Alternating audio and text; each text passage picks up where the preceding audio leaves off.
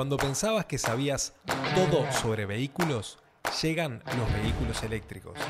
Esos que se parecen más a un celular que a un auto. Esos que no emiten sonidos cuando andan. Esos que dan vuelta absolutamente todo. Y naturalmente, vas a tener que dar vuelta tu cabeza también. Soy Fabricio González y esto es Volt FM.